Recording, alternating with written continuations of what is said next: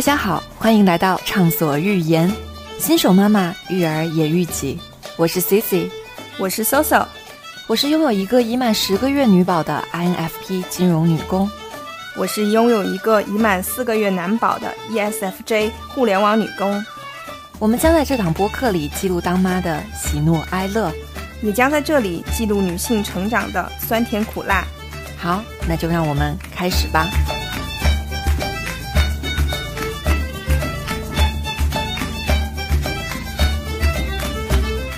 Hello Hello，大家好，欢迎来到畅所欲言，我是 Cici，我是 Soso。我们今天在一个非常美丽的周日的下午，我们两个在喝咖啡。对，今天非常开心的是，因为我回到厦门嘛，跟 Soso 就可以面对面的录这一期播客。对。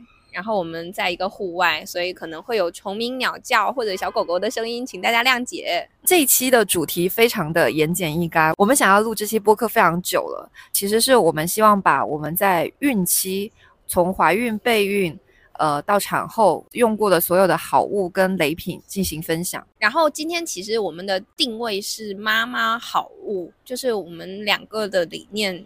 一直都是秉承妈妈第一，宝宝第二 这种妈妈开心了，宝宝就会开心了。对，照顾好妈妈是一切的前提，所以我们今天的开始也是从妈妈的好物开始分享。啊，我们话不多说，就开始吧。好呀，我觉得可以从备孕开始。我之前有大概说过，我我其实是一个比较科学备孕的过程。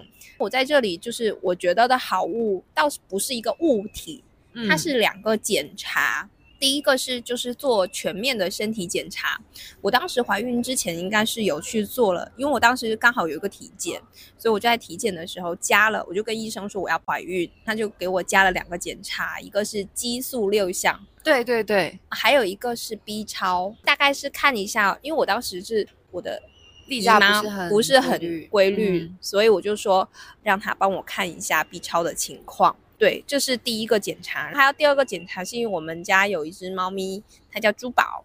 当时要怀孕之前，我的朋友就有提示说，猫咪要做一个呃弓形虫的检查，所以我当时就有给。化验了一下猫咪的珠宝的分别，我觉得做的比较重要的两个事情。我其实当时跟 Soso 也是类似，我们当时应该是有我跟九九，其实去做体检的时候也是加了所谓的什么优生优育。你们应该是婚检的时候也是另外自己体检的时候另外加的，但具体项目应该也是跟你类似。嗯，我们有备孕的打算，想提前做一下检检查。对对，所以我们觉得其实那个东西也不知道说有没有用，但是如果有问题先发现其实是好。对对对，其实我当时检查的时候，他有提醒我一点，因为我是 O 型血妈妈，九九是 AB 型。啊。O 跟 AB 型其实最容易发生新生儿的那个溶血，对 ABO 溶血的问题。然后，所以我当时其实检查出来之后，那个医生也有提醒过我说，呃，如果说之后怀孕了，宝宝刚出生的时候，一定要格外监控黄疸的情况。我宝宝出生的时候，那时候确实他有黄疸标的比较高，所以我有一段时间还是蛮紧张的。还好后续是有慢慢降下来。我之前有一个同事哦，他是 O 型，爸爸是 AB 型。关键的关键是他居然是个熊猫血，就是 O 型里面的 Rh 阴性。对，所以就是他又有 ABO 溶血的压力，又面临熊猫血，就是血库可能库存不足的情况。对，他当时生到第二个的时候，他妈妈就有说，他说其实很不想让他生，嗯，如果发生溶血的话。血库又支撑不了，其实非常的危险。但像这种情况，医院也很难说提前。他们当时对他们当时是其实是有一个群的熊猫血妈妈的群，医院就把它加到那个群里面，大家互相支持。对对对对。但是那个东西，当你提到说是互相支持的时候，它其实是自愿，对，不是义务。对，所以其实是有一定风险。明白。但是我觉得这个点还提醒的蛮重要的。对。我虽然没有遇到这个情况，但是确实中间有怀疑过有没有这种情况。对，所以自己知道有这个溶血的问题，只会发生在妈妈是 O 型血的身上。对，所以如果自己是 O 型血的话，可以注意一下。对，理论上来讲，它其实也没有办法说去干预或者是什么，它是概率的问题。对，它就是一个概率问题。如果遇到的话，那要马上想到有这种可能。宝宝出生之后，要更加认真的监控他的黄疸的情况。OK。那你有用到什么好物吗？我这边可能就提一下，我记得我当时其实就应该是看丁香医生，他有推荐备孕期间以及怀孕期间的一些补剂，就认识了一个英国的品牌，叫做 Vita Biotics。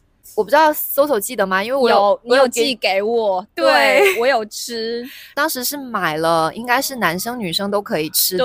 对，然后男呃女生好像是红色，男生是褐色，好像。对，因为我跟九九没吃多少就 就中了，是。然后我就直接寄给搜搜。对对对，我有认真吃，小胖就有一搭没一搭在吃。嗯，其实包括他们家，我一直到孕期，他有孕妈妈的，我也是吃的他们家。产后他有一个叫做 breastfeeding。还有一个是 New Mom，这两个可以合在一起吃。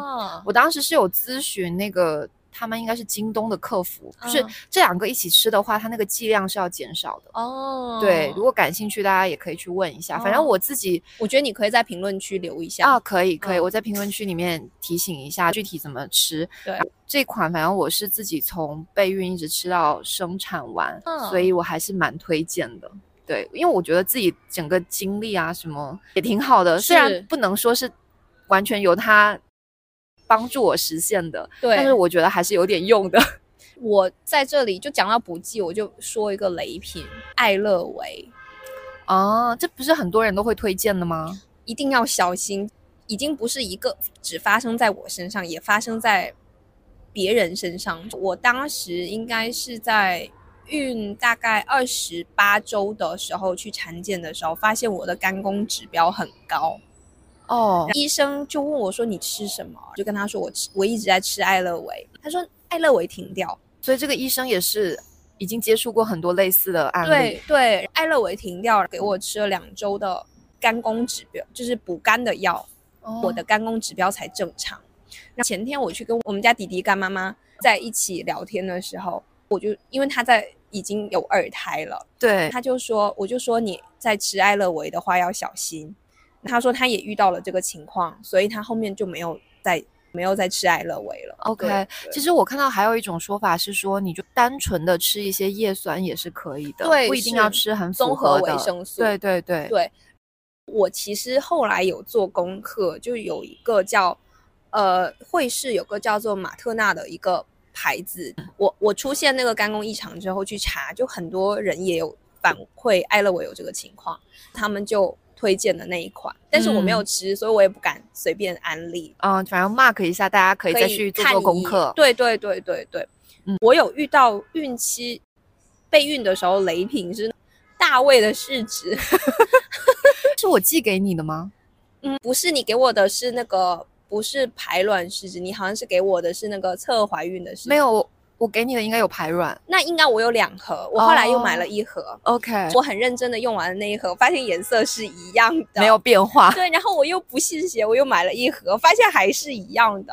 它没有办法真正识别我的排卵期，对，所以它是我的雷品。OK，那我们有雷品吗？因为我孕期，我知道备孕太顺利了。下一趴，OK。孕中期来聊一聊大概的一些好物跟雷品，要不我先来，你先。对我首先要讲一个，对我来说是一个雷品，或者说是不必要的托腹带。你有寄给我？对我是不是寄给你了？我没有用。对，你看是不是？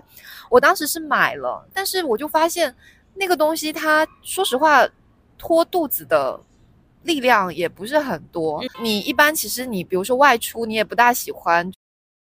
穿着那样的一个东西出门，它有点像是个背心，对，然后又拖着你的肚子那个地方，就就就一下子变成真的好像老弱病残。对 我跟 Cici 都不是喜欢在孕期的时候把自己搞得太孕妇，是不是？对，还是希望自己是身轻如燕的感觉。对对对，确实，他比如说他帮你拖肚子这件事情，我觉得真的是微乎其微，也有可能是我挑的牌子不大好，反正就是这个东西。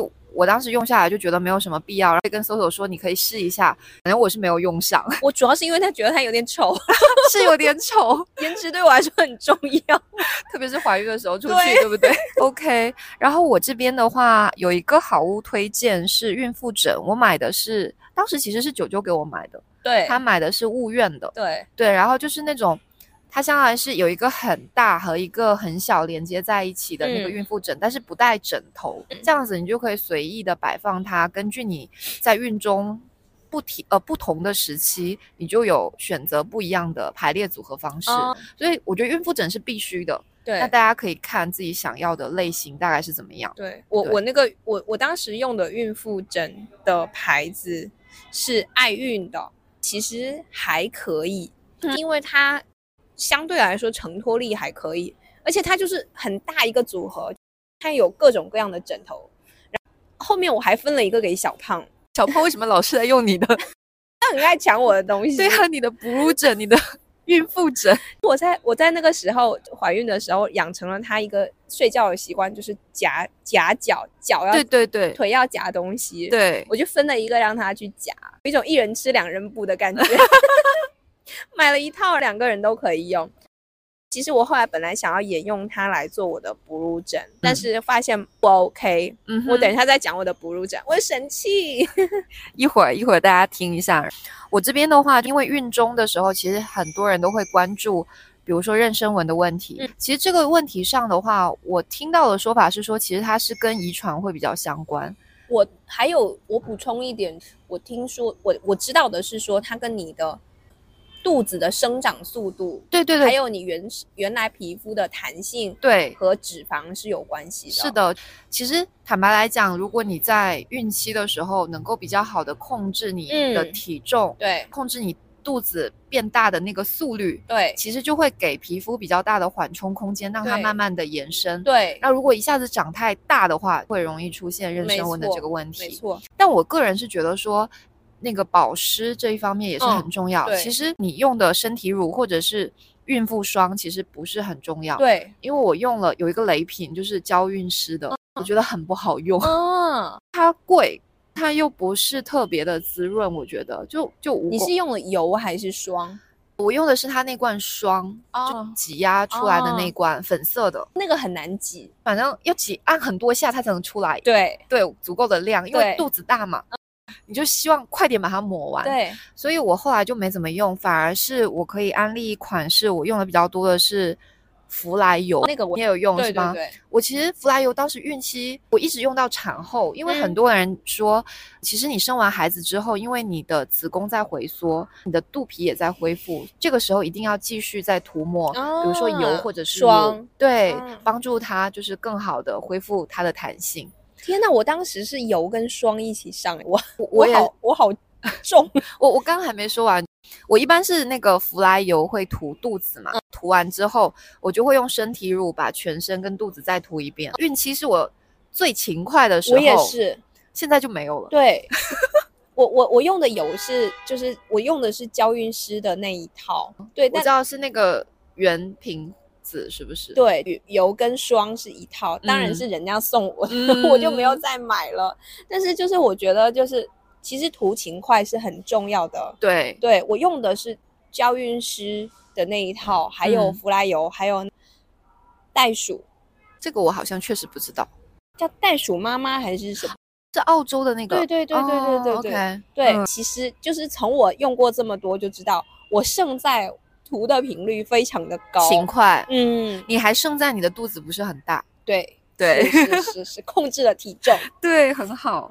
我这边的话，还有一点，我觉得要提醒一下大家，但凡你觉得肚皮开始有点痒，一定要马上马上开始涂。湿，而且要狂涂，因为只要一痒，你去抓的话，我听很多人提醒我说就会变成妊娠纹，对，所以我当时真的是，它只要一痒，我就会赶紧。狂涂，对我我甚至没有到痒就开始紧绷，我就开始狂。对对对，因为有的时候会，因为我觉得它肚子的生长是，它不是说是那种匀速的，对，它是变速的，对，所以你有的时候可以稍微放松一下，但是有的时候又要加强去勤加。其实是有点像是小朋友的那个猛长期，它会突然间长长起来，长的那一段时间一定要小心，对，然后在那个平缓的时间，你就可以。随意一点，对对对，是的，是的。我还这边还有一个我觉得需要购买的好物吧。嗯，其实对于特别是孕期的时候，还有高强度工作，特别是要长期伏案的姐妹来讲，办公后期你需要有一个腰靠，或者是有一个支撑力比较好的人体工学椅子。对我当时好像是。在孕期之前，我就有一个那种。花瓣腰靠，就有段时间很火的那个东西，我就发现，在我孕后期、孕晚期的时候，腰会很酸。对它，它真的帮我很多。是，是是。所以就是办公的时候，我觉得不一定是这一款了，但是要有相应的可以帮助你腰缓解。对对对对，支撑的东西。你讲到这个，我突然间真的想起来，我怀孕的时候到后面腰非常的容易酸，可能是腰肌会有点承受。不住，对，因为前面你肚子那么大嘛，对，对于腰的力量来讲会很，它会比较吃力。对我当时应该是人体工学椅椅加上了一个背靠，对，但是我没有认真去买背靠，就随便放了一个枕头在后面，稍微能够靠一下。对对对对对，是。我是觉得我有一段时间也是腰酸，赶紧就想起来有这个腰靠这个东西，后来就没有了。我觉得真的是有区别的。还有一点，我觉得。正好提到这个事情，我当时大概是从孕中的时候，孕中期。十六周开始，我又重新恢复做普拉提嘛。我那个普拉提老师，他就是专门做孕产孕妈妈的普拉提。他就提到了说，我们在孕中期的时候就一定要加强腰背的锻炼。对，因为女生一般来讲腰背就会弱一点。是，但是后期的话，你的腰背其实承受很大的压力。是，所以你要在一开始的时候就加强锻炼。是，还有包括其实你在备孕期间就已经可以开始做这个动作。没错，而且就是我当时应该是月子里，你知道。吗？我有一次是腰闪到，喂奶喂到腰闪到，就我我觉得那个东西就后面导致我就很认真在护理我的腰。对对，就是可能是有影响的。前面怀孕的时候，可能他已经承受很多压力，在月子里面爆发了。是，那那如果说是闪到的话，有可能就是已经有一定的劳损。所以你才会比较容易的发生这种肌肉拉伤的情况。对对对对，是我这边孕中期的话，其实还有一个好物，重磅推荐。对，这个好物它叫做周十五的蜂蜜露。对，这个就要提起我跟 Soso 在孕期的时候都面临一个很可怕的课题，就是叫做孕中便秘。对，其实这个问题是。触发我们两个录这期节目的关键因素，因为我们上在第一期讲讲我们怀孕过程的时候，录完之后发现我们两个居然都忘了讲这个事情。对，因为这个真的是我怀孕，如果说我整个孕期打九十分的话，那可能十分就是扣在这里。对对对。因为其实，比如说你在孕中，呃，有便秘这个问题，其实有很多办法可以缓解，比如说你可以。在饮食上多加注意，要吃一些粗纤维的东西，或者是你要加强一些运动，促进你肠道的蠕动。当时 C C 的面临的情况就是这两件事情我都做了，还是没有用，所以我就要找寻其他的办法。我我当时还用了那个西梅汁哦，我也用了，但是我只有一次有效，后面再喝就没有用了。哦，我一开始应该是买了一瓶，一瓶很有效，我就。又买了两瓶，而且我看一下我我买的那个西梅汁的牌子，一个是妈妈花园，还有一个我喝的是这个，还有一个是那好像是 Costco 出的叫 Sun Sweet，两个都还可以，蛮贵价的西梅汁，因为我对这个事情非常的重视，对，因为。以前我还没有怀孕的时候，不是那种特别顺利的，所以我就很小心这个事情，所以我就很早就就备上了这两个东西。特别是在 Cici 同学的渲染之下，我跟 Soso 说过好多次，我在孕中的时候就是那种拉不出来的痛苦。对，然后我就很早就备了这两个东西，结果第一瓶喝下去有用有用之后，我就火速又备了两瓶，到第二瓶的时候就没有用了，第三瓶我是直接就闲置，最后扔掉了。对我其实我当时买了两瓶啊。应该是喝了一次，第二次的时候就发现没什么用，而且后来糖分有点高。对对对对，它很甜，很糖分非常高，很容易长胎。对，而且其实对妈妈的那个糖妊娠妊糖呃妊糖不是很友好。对，所以就是我们觉得西梅帮助排便这个事情，对妈妈可能真的要小心。目前我们没有试到特别好的东西，对对对。然后另外就是还有一些其他的辅助手段比较有用的是乳果糖哦，我有用，你有用是吧？对，呃，我最后的两个神器有一个是乳果糖，我买的是那个进口牌子叫杜密克哦，我吃的也是那个，对，就是相对来说它好像会乳果糖的原理就是它是聚酯果糖，对，它会把纤维给它。融在一起，不会附着在我们的肠道壁上，就相当于就是你吃进去，它就一定会出来，所以它是可以被孕妇使用的。对，那个是我最后的杀器之一。你也一直有效是吗？我一直有效。那乳果糖对我来说，就也是第一次有效，后面又没有效了。真的吗？嗯。但是乳果糖其实是，如果有时候就是我听说是有些手术之后。你排便不出来的时候，医生就会给你开乳果糖。它应该是医用上面的，对，但我不知道，可能是我的体质的问题，所以我最后的神器就只有周十五。对，周十五也是另外一个杀杀器之一。对对对，这个蜂蜜露就是真的是拯救了我孕中无数个。其实我到后来，包括到孕晚期的时候，我已经不再指望自主上厕所了，我就每天习惯性的用一个。后来。C C 在心态上宽慰我说：“不要努力了，用一下辅助手段。”对，因为当时 Soso 孕晚期的时候，应该是我已经生完一段时间，对，我就跟 Soso 说：“没事，我现在生完之后，尽管我刚生完的时候还是借助了周十五，但是很快我自己就恢复了自己上厕所的这个事情。所以你孕中的时候就不要为难自己。”需要用就用，不要有负担。对，因为其实如果便秘太用力去 push 的话，会有宫缩会有危险。对对对，会伤害到。C C 就跟我说，没有依赖没关系，我已经 OK 了，你可以用。最后用了几盒吗？多少盒？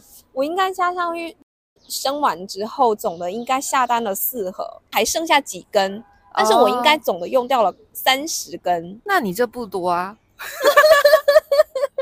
我说实话，我现在卫生间里面还有一盒全新没打开的，我还有几支，哦，以防万一。对对对，我当时其实产后因为有点不敢用力，所以我还是我也接着用。我也有一天就发现，哎，有那种自主的感觉了。从那以后就非常的顺利顺利。对对对，还有一个点，我觉得它比开塞露要舒服。对，开塞露会有那种进去之后就会喷射的感觉，它就是。蜂蜜露会有一种就是只是润滑，它出来还是尽量是那个形状。因为我用开塞露，我是会腹泻不止哦。蜂蜜露它就是比较温和，我只是我会有那个变异，但是我是正常的拉屎的状态。对对对对对对对。而且听说是蜂蜜开塞露会有一点依赖吗？会引起宫缩。哦，OK，对，不是很推荐，对，所以我们两个强烈推荐周十五，OK。然后我这边的差不多，看看 SOSO 的，呃，我再补充一下，我自己觉得还有一个是痔疮坐浴器，你是说放在马桶上可以泡屁屁的那个？对对对对对对对对对，我那个也有，对，因为我是产后的时候才发现，但是我孕孕中的时候就已经买了那个东西，那个东西还包括其实。它对于一些妇科病其实也可以。对对对对对对，其实那个东西而且很便宜，就可以备一个。对对，是的。有些人可能好像是说你产后，比如说有点呃痔疮还是什么的问题的话，可以泡那个高锰酸钾。是是是是是，包括就是好像产后的伤口修复也可以用，也可以用。嗯，对，就消毒修复。我这边补充的第二个神器是。嗯，我在二十八周的时候租了果壳的胎心监护仪。胎心监护仪不是普通的那种胎心仪，放上去听到有心跳的那种。它是每次绑带大概都要呃十五分钟以上的时间。其实有点像在医院里面做胎监。对对对对对，是的，相当于就是在家做胎监。我当时七个月底的时候，刚好遇到新冠。大流行放开的时候，当时就开始出现那个感染的高峰。对，就福建还好，它是在全国的后后部感染的第一批，对，它算是后面了。所以我当时就就觉得说，后面的产检可能会比较艰难，就不太敢去。我有一个很好的朋友，就建议说可以去租一个胎心监护仪。他说，因为后面基本上都是以胎心监护为主，对，所以他就说。如果实在去不了，你不用每周就按那个点去，你就自己在家做。我就从那个时候就开始租了胎心监护仪。我必须说一个案例，我当时应该是在三十四周左右的时候，有一个晚上照例我绑上了我的胎心监护仪。监护完以后，他有一个上传记录给医生看。以前我看他每次回复都是一样的。我也是条件反射的上传，看他是回复一样，我觉得他就是可能就跟机器人评判。我也大概会看一下他的那个胎心监护仪的那个曲线有没有问题。我上我就照例上传之后，过了一会儿，就是已经晚上十一点半了，然后就有一个湖北的电话给我打电话，那种半夜的电话我一般都会接，对，不知道会有什么紧急的事情，对，接起来他就说，他说我是果壳这边的医生。我刚刚看了一下你那一条带心线护理，他说你要不要再做一条？他说有一点点疑问。我当时就觉得好棒，因为我当时晚上是设了免打扰，他至少是打了两遍才进来的，对，非常负责。对，哇，我当时就觉得有那种被守护的感觉。我又做了一条，大概做到十二点多又传上去，他就给我打电话，后台给我回复说可以了，没问题，你可以去睡觉了。对。就会放心很多。对对对，所以我后来给给果壳发了一个留很长的评价，包括后来我会推荐我身边怀孕的人，觉得可以去租一个，因为呃，我有一个小姐妹，后来才知道说她在怀孕六个月的时候，宝宝窒息，就是当妈妈之后真的听不了这种，对我就觉我我就很后悔说为什么我没有早点去关心她去。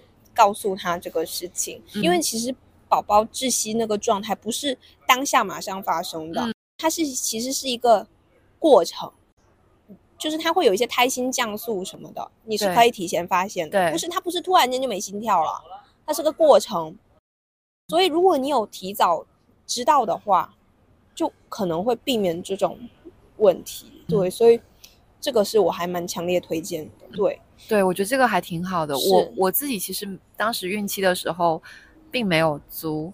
但我其实我知道有这种选项，但是我没有租。我当时的考虑点是说，一个是我确实有咨询过医生，我的 主治医生他跟我讲的是说，你只要早中晚给我认真数胎动，因为我当时的那个数胎动。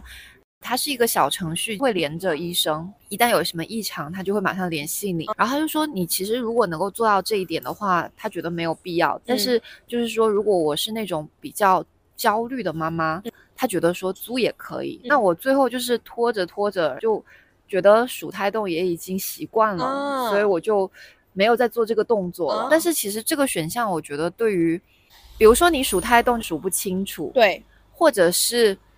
你可能很难坚持一天三次，对我觉得是可以考虑的。是是，我还有一个要讲的是牙齿的护理。我当时应该是在十几周的时候，我就牙龈肿了，我就咨咨询我的那个牙科医生，也是一个蛮好的朋友。我说我我牙龈肿了，能用什么药？他说怀孕的时候非常容易出现牙龈的问题。我当时他这最后是让我用那个有一个叫点甘油的东西去涂那个牙龈就 OK 了，但是他有提醒，如果要怀孕之前，其实是可以去做一些牙口腔检查。对，呃，还有一个就是他也建议说，你怀孕的时候其实要认真洗牙、刷牙，用牙线。我之前有听过说法是说，如果你的智齿是会发炎的那种情况，一定要在备孕之前就把它拔掉，对，不然孕期就很痛苦，因为它没办法用药麻药。对对对对对，牙齿这块，它它也就是他说激素的水平影响很容易牙齿出问题。是，嗯，还有一个是，哦，我的冲牙器是那个飞利浦，也是他给我推荐的。他当时有说，他说要。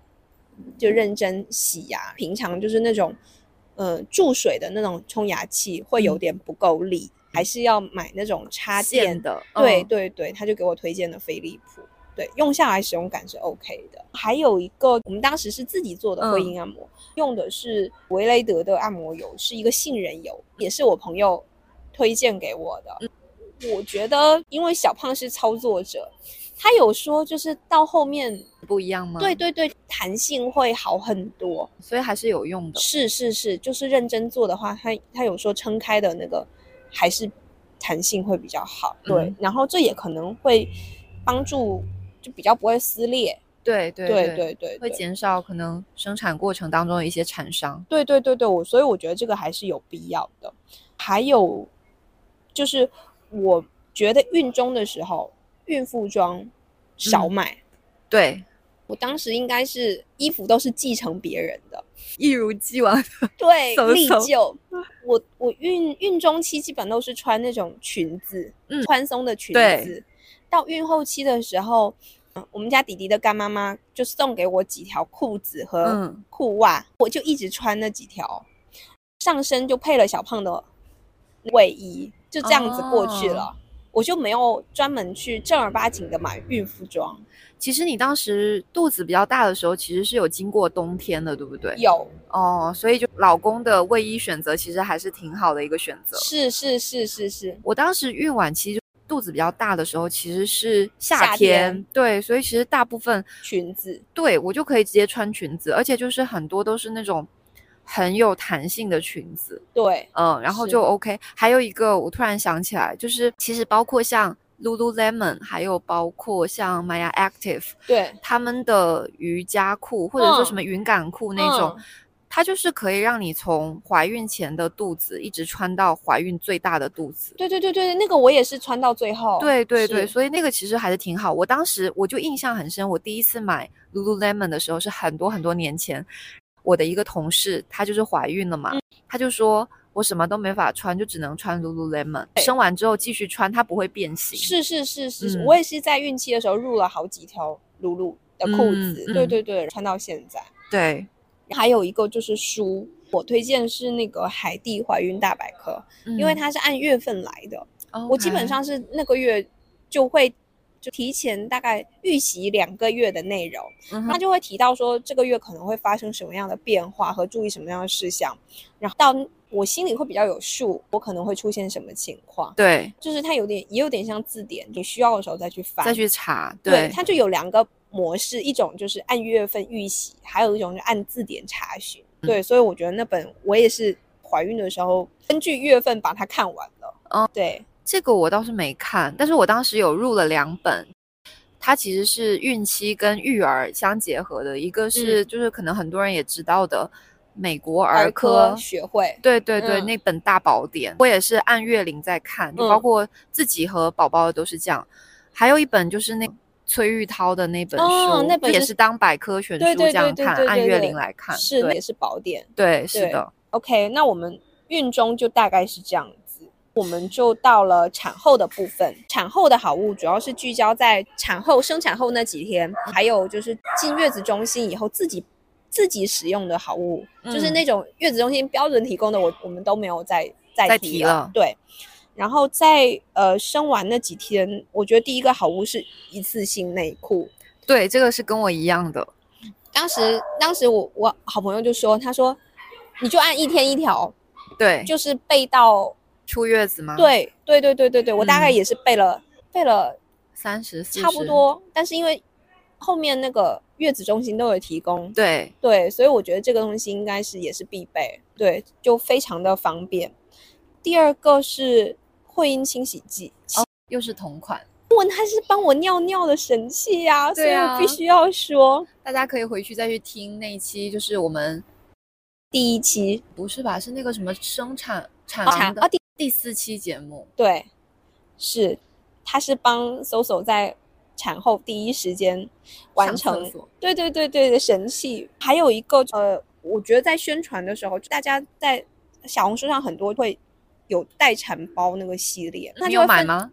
没有，我也没有。它分的很细，会什么产褥垫、隔尿垫，什么刀纸、刀纸，还有呃孕妇安心裤。对，但是其实我实践下来不需要这么复杂。是的，它。分的太细了，其实对很多都是贯通的东西。我只用了隔尿垫，我其实也是，而且我那个也没有特意买，因为医院有，月子中心其实也有。对，但是我自己有备。我我们俩想说的就是，其实待产包的那种配备有点大集合，有点太 over 了。对对，就是选一个就好。我们这边不是很推荐的是那安心裤。对，是的。我是三月生的嘛，Cici 是九月生的，对，是九月，就不是特别热的时候，但是安心裤那个时候就已经很不 OK 了。我觉得它对我来说不是热的问题，是因为我当时刚生完在医院，其实我整个人是很虚的，我腿都没什么力气。但是我每一次要换安心裤的时候，你要把外裤脱下来，对，再把它脱下来，对，你再重新穿上去，对。对于刚生产完的产妇来讲，其实还真的蛮累的，对。所以我基本上就是用一次性内裤配上我们日常的就是卫生巾，另外也不需要那种计量卫生巾，我觉得对。日常用的卫生巾就可以勤换，对，而且就是我当时有带去医生看完那个东西，就说他说不要用这个，对伤口恢复不是它有点闷，很厚。对对对对对，那不是我当时没用完给你的，是是是，我也没有用完，这说明它不是一个好东西。对，然后还有一个好物是。尖叫，你知道尖叫吗？就有有一款运动椅，我知道，就像脉动一样。对，它比脉动好的是它有一个嘴。对，我想说的是，因为我也是用那个。对，我不是很爱喝尖叫，对，我就把那个里面换成了我想喝的东西。那个嘴用力吸一点，它就会出来。然后你放在嘴边，它就不会倒出来。我们以前看那个待产包里面，比如说它是放保温杯，但实践下来保温杯很不好用。对，因为你到最后都是躺在床上，那保温杯你喝不到。然后吸管的话又很烫，对，所以我觉得那个尖叫的瓶子非常的 OK。你知道我当时是，就是九九同学在旁边，他举着那个尖叫，我说来一点，他就挤，他会觉得嗯很好，对，是是是是是，所以就是我觉得这个应该也是。生产过程中的可以放在待产包里面备着。对，因为我当时的助产师还特别提醒我说不要喝红牛，对，不要喝红牛，不要吃巧克力。对对对，他说这些都不对。对，就你如果需要的话，需要补充能量的话，你就喝运动饮料。对，其实美国儿科学会那本书里面有说可以喝吃冰块。但是中国人没有办法接受这个理念。对，虽然我很想，我当时真的很想来一口。你说的是在等待的过程，还是说生产完要止血？他全程都推荐用冰水、冰块。对，因为那个会镇静嘛，就会让你更清醒吗？对，会舒服一点。是我还有一个推荐的好物是一次性的马桶垫。对我当时虽然是住一个 VIP 间，但是我就对那个马，我可能对马桶圈有一点。洁癖，对，就是我，即使消毒完以后，我也有点坐不下去。对，而且产后其实会有恶露，对，会有点弄脏，会有恶心，对，所以我就会用一次性马桶垫。所以我觉得这个东西也蛮必备的。我也是，因为我平常比如说我们在外面上厕所的时候，我都是扎马步。我也是，他即使说，比如说他有那种一次性的那种圈圈圈，或者是可以让你用酒精消毒的话，我也还是没有做下，没有办法做下去。是是，你即使是 VIP 自己一个洗手间，对，也没有办法，我就有点心理阴影。我当时也备了那个一次性的马桶垫，对对对对对对，因为产后其实没有办法扎马步，对你完全没有力气。我我连坐在马桶上换裤子，就把脚放进。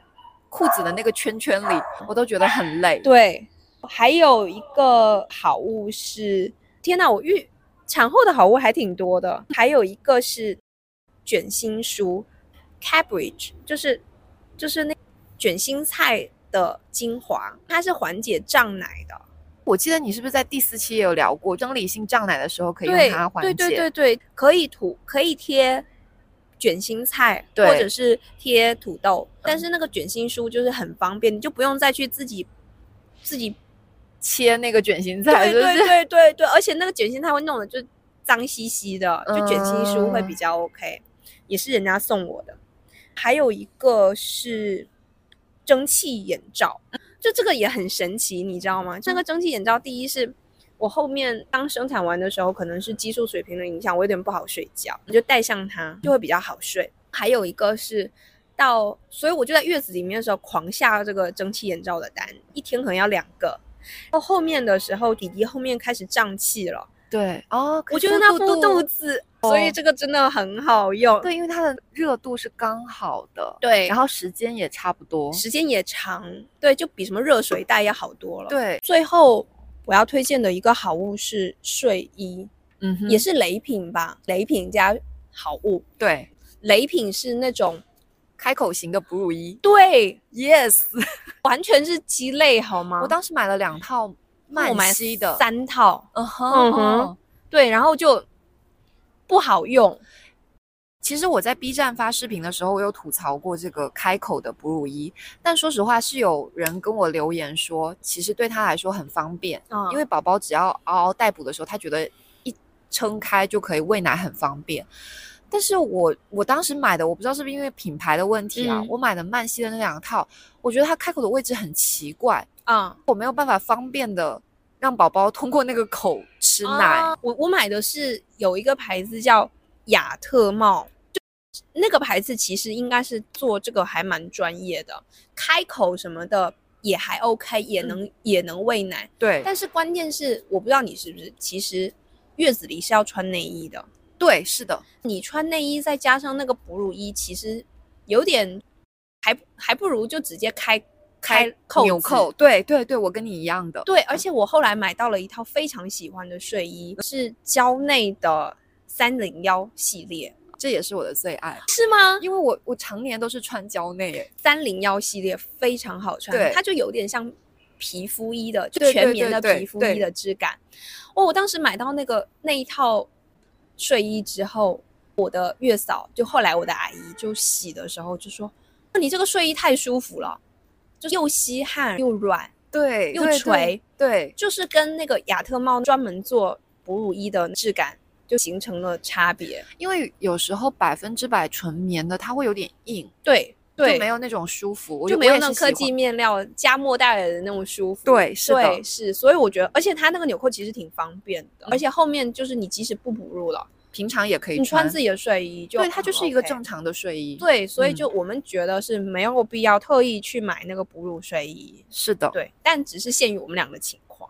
这边刚才雷品有讲了一些。我还有一个觉得不需要买的是月子鞋和月子牙刷，这东西就有点智商税。对，我觉得它就是创造出来一个品类，想要卖高价。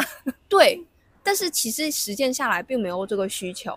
就是月子鞋，它的我觉得它想要达到的目的就是说保暖，对，保暖你的脚跟脚踝嘛。对，那其实你就嗯，是啊，就穿袜子就 OK 了。对，然后孕妇牙刷，它其实就是因为我刚才讲的。激素水平影响的口腔容易出问题，那就做好护理就好了。对，勤洗就是勤刷牙，对，勤刷牙、勤冲牙就可以了。对，所以这个东西我会觉得是没有必要。除了刚刚 Soso 提到了好多好多的好物之外呢，我这边还有一个好物补充，它是骨盆带。因为产后其实蛮容易出现那种耻骨分离的情况，对对对，你就会觉得自己的骨盆那附近会有点散架的那种感觉。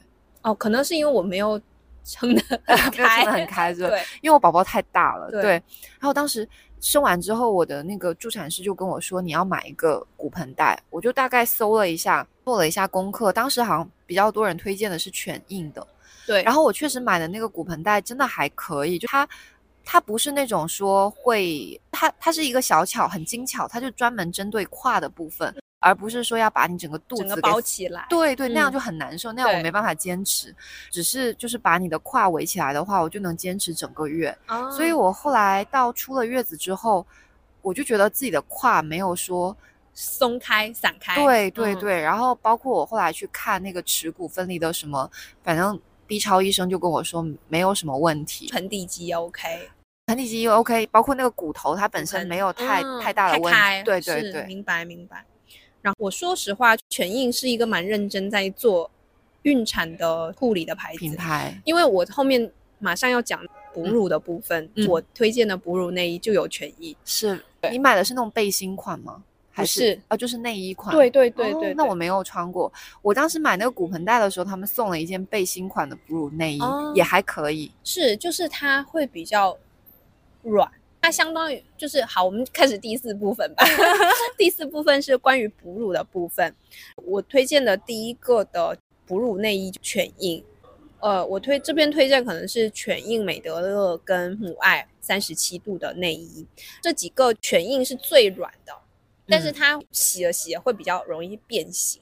哦，对，它没有办法维持一个比较好的形塑形的感觉。对，就是它洗了。可能会织物会松，对，但是它在它，但是它可能也洗了很多次，但是它在穿的时候其实是最舒服的。我穿着睡觉，啊，对对，美德乐那款就是说会硬一点，它比较不容易散开，但是它会比较硬。对，母爱三十七度是这介于这两者之间，但是问题是它很贵。哦，多少钱？三百多。哦，那真的有点贵。自己说一下，我这边自己我挑选哺乳内衣的原则就是经济实惠就行，因为我我的观念就是说，比较重要的是你得时时刻刻穿着，对，这个比你穿什么牌子可能更重要。再加上就其实你在整个哺乳期的时候，我不知道搜索现在有没有变化，就我当时因为我平常是一个 B 型罩杯的人。我最胀奶最严，就胀奶最多的时候，就可能到 D，它就会慢慢又回到 C，再慢慢回到就 B 的状态。对，呃，所以我会觉得说，可能你一段时间你就需要更换你的尺寸。对，一方面是你因为你是二十四小时穿着，它本身就会穿着穿着就松了。对，你要及时更换。另外一个是你的罩杯本身会变化。对，所以你也要换。对，我当时很好笑，就一开始我买了一件。美德乐的好像是 M S，我买了个 M 不够，对不对？对。理论上来讲，平常 S 对我来说应该是够的。理论上来讲，M 对我来说是刚好的。对，但是呃，因为他收到的时候，我应该就是已经生完，也已经在哺乳了啊。我就发现，哎，这个穿的有点困难。一开始还想说，要不就趁着它还是全新的时候把它咸鱼掉，这我就忘了这件事情啊。后来是等到。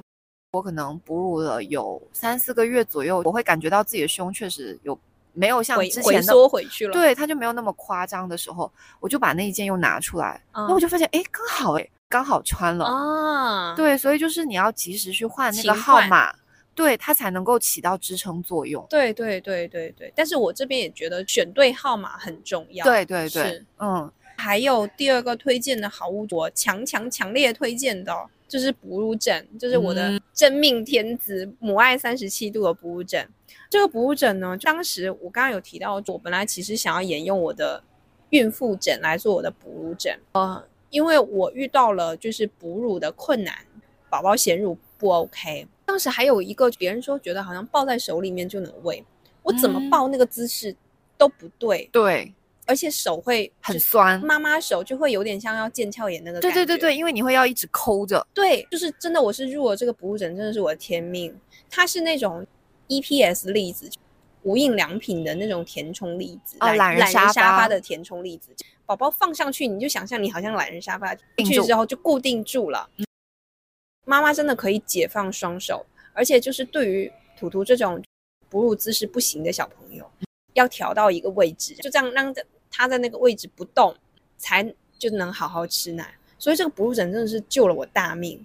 而且后来有几次堵奶的时候，就是要用到那个橄橄榄式的喂奶。对对对，宝宝要好像夹公文包一样给夹住。对，就普通的枕头都不 OK，然后只有那个枕头是支撑力够的，就不会让你很酸。哺乳枕这个东西就是真的是划重点，就是支撑力要够，就是就是支撑力，如果是棉花是完全不 OK，宝宝放下去它就掉下去了。对，所以。这个母爱的哺乳枕真的是我强烈推荐。正好说到这个，我就说一下我的雷品，也是个哺乳枕。它就是我前面提到的物愿，因为我孕妇枕买的很成功嘛，就觉得说我当时在孕期的时候就有注意到他们家也是有哺乳枕，所以就很自然的就下单了。但他们的这个哺乳枕有一个问题是，首先它的支撑力是可以的，但是它的高度很奇怪，我不知道是不是我身形比例的问题。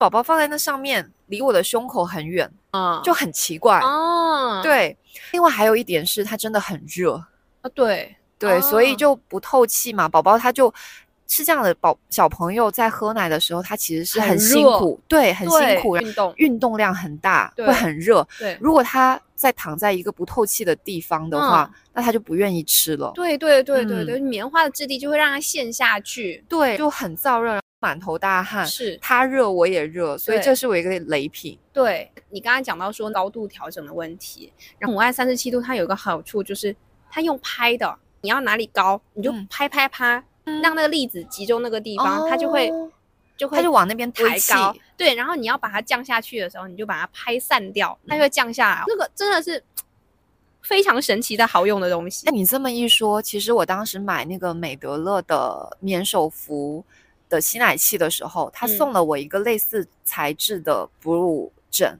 但是我没有打开，现在还在家里，我可以回去看一下是不是类似的哦，就是那种那种质感的，对对对，泡沫粒子的对对对。后期的时候，其实爸爸又在抢我的东西，爸爸非常喜欢那个哺乳枕，小胖怎么回事？他就经常放在腰上，就这样靠在床上看东西，能够支撑出他想要的那个形状。对他想要什么形状，就靠那个去塑形就可以。对，所以这个哺乳枕真的到现在我们还在。用对，就是使用率非常高。第二个、第三个推荐吧，我的吸奶器就是 Mom Cozy。然后 Mom Cozy 看到我，我真的十分钟可以吸出两百毫升的妈妈。然后而且就是它，就是性价比很高。对，好羡慕。而且棉手，就纯棉手服，塞进内衣的那一种，解放双手，我觉得这点很重要。有些纯棉手服是需要套那个内衣的，对，那样子就很奇怪。你。你也不可能随处走动，对不对？很尴尬。我之前用的那个棉手服，就是带需要穿棉手服的内衣。每次要吸奶的时候，其实都很麻烦。你要换那个棉手服内衣，对，然后再把它塞进去，吸完之后再换内衣，整个工程量太过于浩大了。嗯，对，所以我就觉得 Mom Cozy 真的非常的好用。其实我的美德乐的免手服也挺好，就是贵了。嗯，对，嗯，因为当时。我在哺乳期那时候，Soso 还没有生还没有生图图之前，我们见面对见面的时候，我也让你就我也展示了一下那个免手服是怎么做到的。对对，就真的它会很方便，而且它的主机也很小，小就随处放在口袋里面，你该做什么是没有主机的，它主机就在输了，就连在那个杯上面。对我有看到，它就没有那个线在，好像那种那更好了，那种挂尿袋的病 人。你这个，你这个形容太好了。对，所以 Mom Cozy 真的是，我觉得是我的神器吧。然后还有一个就是乳头膏，你有特别推荐吗？我觉得兰斯诺还是 OK 的，但是就是这个东西，我自己的观点哦，跟哺乳内衣有点像，勤用吗？勤用常备哦，就跟呃油妊娠油，对，应该是说跟妊娠油是一个概念，勤涂。比什么牌子更重更重要？对我其实兰斯诺跟美德乐都有都有用，我也是，就没有感觉到什么体感上的差异，但是保护好就行了。对，其实我觉得反而是你的红霉素眼膏可以备着，当你有一些伤口的时候，涂红霉素眼膏还挺有用的。但是我提醒一点，就是红霉素其实就有点激素的问题哦。我倒是推荐另外一个乳头贴，叫木青。是一个德国的牌子，因为我哺乳的时候遇到很多问题，包括乳就是疼、皲裂、疼痛，我就搜到这个木青的乳头贴，贴上去之后很快就不痛了。哦，那可以缓解。对，而且它是其实是可可以吃进去的。嗯，当然我每次都会再擦一下，但是内心会觉得更放心。对对对对对，会有一点点小贵，但是目前来说好像是就是做乳头皲裂没有比木青。更专业的，对，所以这个也是我的推荐。雷品方面，我觉得那个防疫乳垫是我的雷品。为什么？因为我大概被人家送了一千片以上的防疫乳垫，就可能大家都觉得默认我会很多奶，但是其实我有点用不完。嗯哼，你一千片确实是有点夸张，真的。我们家的防疫乳垫就是这样堆起来一叠。发现第一，你知道为什么？因为每个人他都用剩下了很多，对，对不对？对，送送礼的时候都会送防疫乳垫，就那个东西，其实我觉得你供需平衡之后就没有这个问题。对你大概是在，好像两比较长啦。我觉得我好像两三个月之后就不怎么贴了，就是那防溢乳垫。但是一开始的时候。就是供需还不平衡，容易胀奶，以及有的时候你就是单纯听到，比如说宝宝哭几声，你就会有那种生理性反应的时候，还是有点用，有点用，而且你要勤换，它只要有一点点的乳汁，你就要换，要不小时一换好像，呃，对，就是至少是三个小时一换，不然它的那个就它的那个环境很适合滋生细菌，对，就很容易，如果说你本身乳头还有伤口，对，就会很严重，对，所以，但是我觉得这个东西。不要先备，不要再买是吗？对，我觉得你就是买一盒一小盒备着就可以。对，就是看看情况就不够了，随时可以下单。对，没错，没错，没错。因为其实上次我跟 Soso 不是在做生育成本的大盘算嘛，最后就发现你在这些小物件上面的抠抠搜搜，真的不影响你从整体的花销。对对对，是是，而且其实有点占空间。像我们家一排的防疫乳垫，最后就放在那里，它又不能像储奶袋还有别的用途。没错，没错，没错。讲到这个储奶袋，我觉得储奶袋真的是一个。非常非常好用的东西，是的，同意。对，呃，储奶袋首先它是第一个定义，它是可以储奶嘛。然后其实我没有用完我的储奶袋，对。然后我也是到后面就是六个月的时候，图图开始吃辅食了。阿姨说可能要需要有一些小的袋子来装我们冰起来的那个辅食的一格一格的嗯果食物，就想说我剩了这么储多储奶袋，难道不是应该用来？装这些东西的嘛，就发现毒奶袋就可以用来装装我们的那个辅食，一次一小袋，袋子大小也刚好，对，然后又可以废物利用，而且它的食品等级也很高。对，我后面我又开发出来它一个新应用，就是装米糊，每次要出门的时候，把对应的量舀好，就带带带出门，泡完之后就把那个袋子一扔。对这一点上来讲的话，其实。我跟你是一样的，我装的是奶粉，你不需要刻意去买什么奶粉袋或者是奶粉盒，对，你就拿储奶袋来装就可以。就一顿，比如说像依依，它现在是三勺的 A 二，就带着。这里有一个小小的 tip，之前我跟搜搜有提过，对，虽然它现在还用不到，呃，你带储奶袋出门的时候，你可以用保温杯装适量的水。那个水你可能不知道拿不准是多少，那你可以先把它带倒到奶瓶里面，比如说我们经常就是一百六十毫升，对。那我再把那一百六十毫升的水再倒进我的储奶袋里面，里面是有奶粉的嘛？对。在那里面混合之后，再倒回奶瓶，对，而不是说把奶粉直接倒进奶瓶，因为那样子就会不好溶解，而且以及你会弄得到处飞。对对对，就那个奶奶粉会。颗粒会飞，对，而且有个好处是因为储奶袋它不是密封效果特别好嘛，对，有一些奶粉它很难溶解，你就可以用手去捏它。你用奶瓶的时候，颗粒捏碎。对你用奶瓶的时候，有的时候就是你需要转转转转转，它有时候还会喷出来嘛，嗯，还有气泡。对对对，你可以在里面捏好之后再倒回去，这个也是用。对，这个是我学到的，所以我们觉得储奶袋是还蛮好用的。储奶袋里面其实我很推荐贝亲。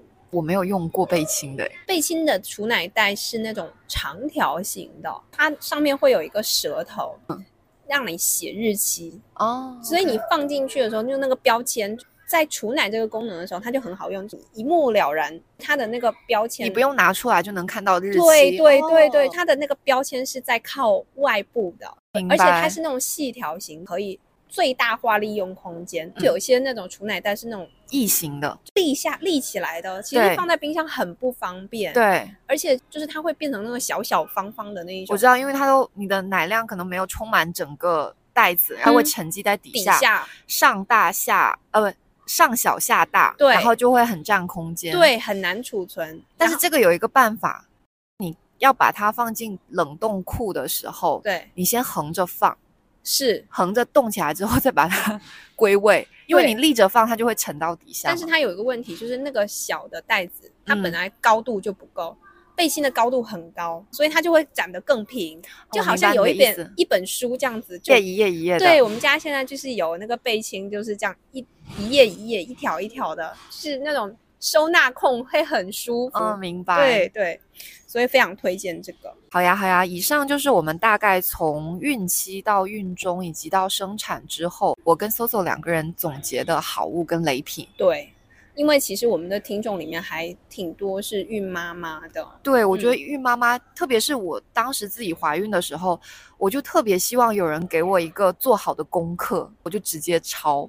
你当时有 share 给我一个 Excel，对那个文档，其实我可以再整理一下，到时候我可以放在我们的 show notes，大家可以作为参考。对，它那个有点太多了，是是，但是有一些我们的 comments，对，就当妈妈以后会觉得说，嗯，有些东西没有必要买，对，能少则则少，我觉得，对，我们可以，我们特别是在下一期宝宝好物的时候，有一些预告一下，比如说类似于包被、包巾、包单。